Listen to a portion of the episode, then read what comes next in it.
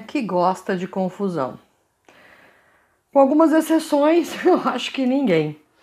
Ninguém quer encarar uma situação tão desconfortável como um conflito. Esse é o nome que a gente dá àqueles momentos em que existe uma discordância, seja de opinião, valores, percepção, expectativas entre uma pessoa e outra. Existem também os conflitos internos, mas vamos falar aqui entre os conflitos entre pessoas. Quando uma pessoa A, que é azul, e a pessoa B, que é vermelho.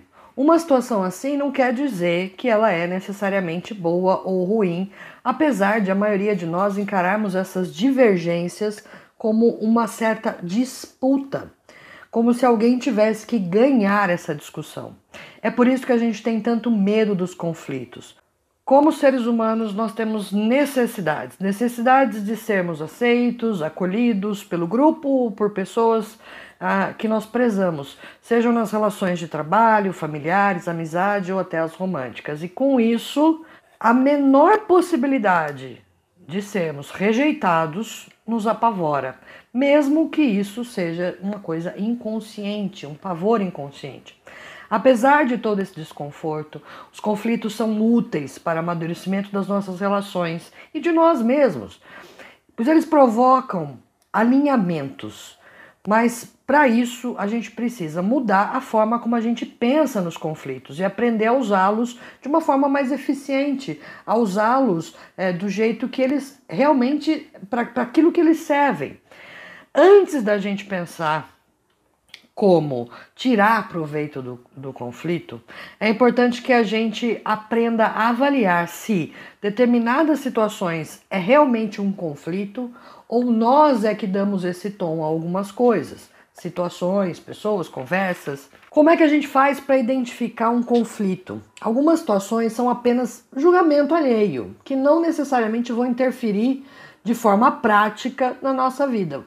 Vou explicar alguns, vou dar alguns exemplos aqui. Um casal, um casal vai se casar.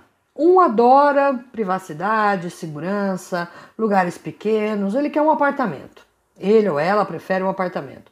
A outra pessoa gosta de espaços grandes, com quintal, quer ter 10 cachorros e por isso essa pessoa adoraria casar e viver numa casa. Aqui a gente tem um conflito genuíno, ou seja, esse casal precisa entender que existem desejos e expectativas diferentes, que não significa que eles precisam descobrir quem é que vai ganhar essa disputa, mas eles precisam alinhar o quanto cada um está disposto e pode ceder para encontrar uma terceira opção. Então vamos supor não vai ser nem apartamento, nem uma casa grande, vai ser uma casa mediana num condomínio fechado. É uma terceira opção. Então aqui nós temos um conflito genuíno e que precisa de alinhamento. O que, que vai acontecer? Essas duas pessoas conversam, colocam suas expectativas, seus argumentos e tentam encontrar uma terceira opinião, uma terceira posição, uma alternativa, tá? Agora, vamos pensar em outra situação. Um colega de trabalho acha melhor a empresa trabalhar só home office daqui para frente. O outro acha que o modelo híbrido é o melhor. E os dois acabam brigando para ver, entre aspas, quem é que tem razão.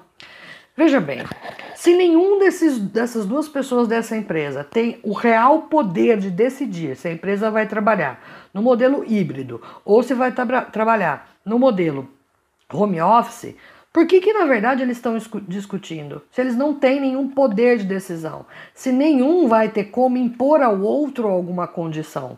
É uma discussão inútil, isso não é um conflito.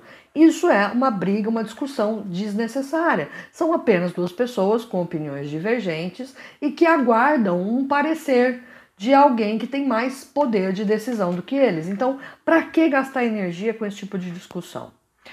Agora, um outro exemplo que é muito comum nas relações familiares, por conta da intimidade, da proximidade, pessoas da mesma família tentam constantemente influenciar a forma de viver um dos outros. Avós tentam dizer aos seus filhos como devem criar os seus netos, por exemplo. E por terem opiniões divergentes, acabam entrando em embates, que não necessariamente são conflitos. Nesse caso específico, nós temos pessoas que são importantes umas para as outras, e em alguns casos existe uma relação de poder e autoridade uma sobre a outra, e não necessariamente é do pai sobre os filhos, mas também pode acontecer o contrário. Assim, começam as brigas e que a gente interpreta como conflito. A avó acha que o neto tem que levar umas palmadas. E a mãe acha que isso não tem nada a ver e que não faz parte do modo de criar o filho dela. E elas brigam. Muito bem, criou-se uma divergência de opiniões, de formas de pensar, de experiências de vida. Como é que eu faço com isso? Quando é que é um conflito que vale uh, um alinhamento, que vale uma conversa, que vale uma discussão, para chegar num consenso, numa terceira, alter, numa terceira alternativa, numa outra alternativa, ou quando eu simplesmente tenho que aceitar que as pessoas pensam diferentes e cada um vive sua vida. Vamos supor que essa avó participe ativamente da criação desse neto, cuide dessa criança junto com a mãe.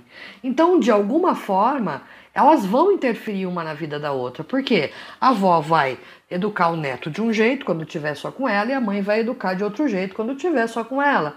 O que, que vai acontecer? Quem é que perde nisso? É a criança. Então, neste caso, novamente, nós temos um conflito genuíno, onde as percepções, as divergências precisam ser alinhadas em prol do bem de todos. Agora, se essa avó não vive constantemente, não participa constantemente da criação desse neto, a mãe vai ouvir aquela opinião da, da, da avó, vai acolher aquilo como respeito, porque é a forma como ela pensa, mas quem está dentro da casa dela é ela, ela só vai fazer aquilo que ela acha melhor. Então não vale a pena discussão. Por que, que eu vou discutir e me indispor com alguém que não necessariamente está interferindo na minha vida, que aquela opinião divergente da minha não interfere na minha vida, certo? Então, tem esses pontos primeiro antes de tudo. A gente tem que mudar a nossa forma de pensar sobre conflito. Parar de achar que conflito é sinônimo de briga, é sinônimo de disputa, que alguém tem que ganhar e alguém tem que perder. Não necessariamente. Os conflitos existem para amadurecer as nossas relações, para amadurecer a nós mesmos o tempo todo. Porque quando eu começo a perceber que existem formas diferentes de pensar, de ver o mundo, e eu acolho aquilo, eu presto atenção, eu não simplesmente rejeito por rejeitar, eu aprendo muito com o outro. Quando é que um conflito é válido? Quando é, duas pessoas têm interferência direta na vida uma da outra e que têm opiniões e existem divergências que precisam ser alinhadas, vamos juntos descobrir uma forma que fique todo mundo bem e feliz certo? Agora, quando é só opinião alheia, quando essa pessoa ou essa situação não vai interferir diretamente na sua vida, quer ver um outro exemplo muito claro? Pessoas brigando sobre política, religião, tipo de time de futebol, aquela coisa toda. O outro pensar de um jeito sobre política diferente do seu não interfere em nada na sua vida. Por quê? Ah, na hora que eu vou votar, a maioria ganha e pronto, acabou. Por que, que eu vou discutir com um amigo? Por que, que eu vou discutir com um familiar tentando convencer ele da minha forma de pensar? A interferência não é direta. Só vai ser direta se você transformar a opinião do outro em uma ofensa pessoal. Mas aí a escolha é sua. E aí a gente está criando conflito. Agora, fugir de conflitos saudáveis, genuínos, é bobagem. É óbvio que é uma situação desconfortável. É claro que ninguém quer. Por isso existe aquela frase, né? Eu prefiro ser feliz do que ter razão. Em algumas situações ela é real, mas em outras a gente realmente precisa encarar esse conflito, mas encarar como uma forma de amadurecimento entre, entre nas relações humanas e de alinhamento de expectativas, é, faz a gente crescer, faz a gente ter empatia pelo outro, faz a gente saber ouvir, faz a gente saber acolher o outro e ensina a gente se posicionar também. A gente não pode se submeter ao jugo de outro só porque a gente não quer conflito, entre aspas. Às vezes o outro, na intenção de ajudar de uma forma que ele entende que está ajudando, ele acaba interferindo negativamente na nossa vida. E a gente precisa dizer isso para ele, porque às vezes ele não sabe erra tentando acertar. Mas a gente precisa dizer se ele vai acatar, se o outro vai aceitar, que é, é aquela verdade dele é, não é a única e absoluta verdade, que bom para ele, não sabemos, né? Mas a gente às vezes precisa se posicionar assim, principalmente quando a gente não sabe lidar com a, entre aspas, oposição do outro, divergência do outro. E por isso a gente fica fugindo. Se a gente foge dos conflitos, a gente dá poder único para o outro nos subjugar. E isso não é um conflito, isso é uma relação ruim. E não é isso que ninguém quer, não é verdade? Então, falamos aqui sobre o que é realmente conflito e como é que a gente identifica um conflito que vale a pena ou não colocar a nossa energia.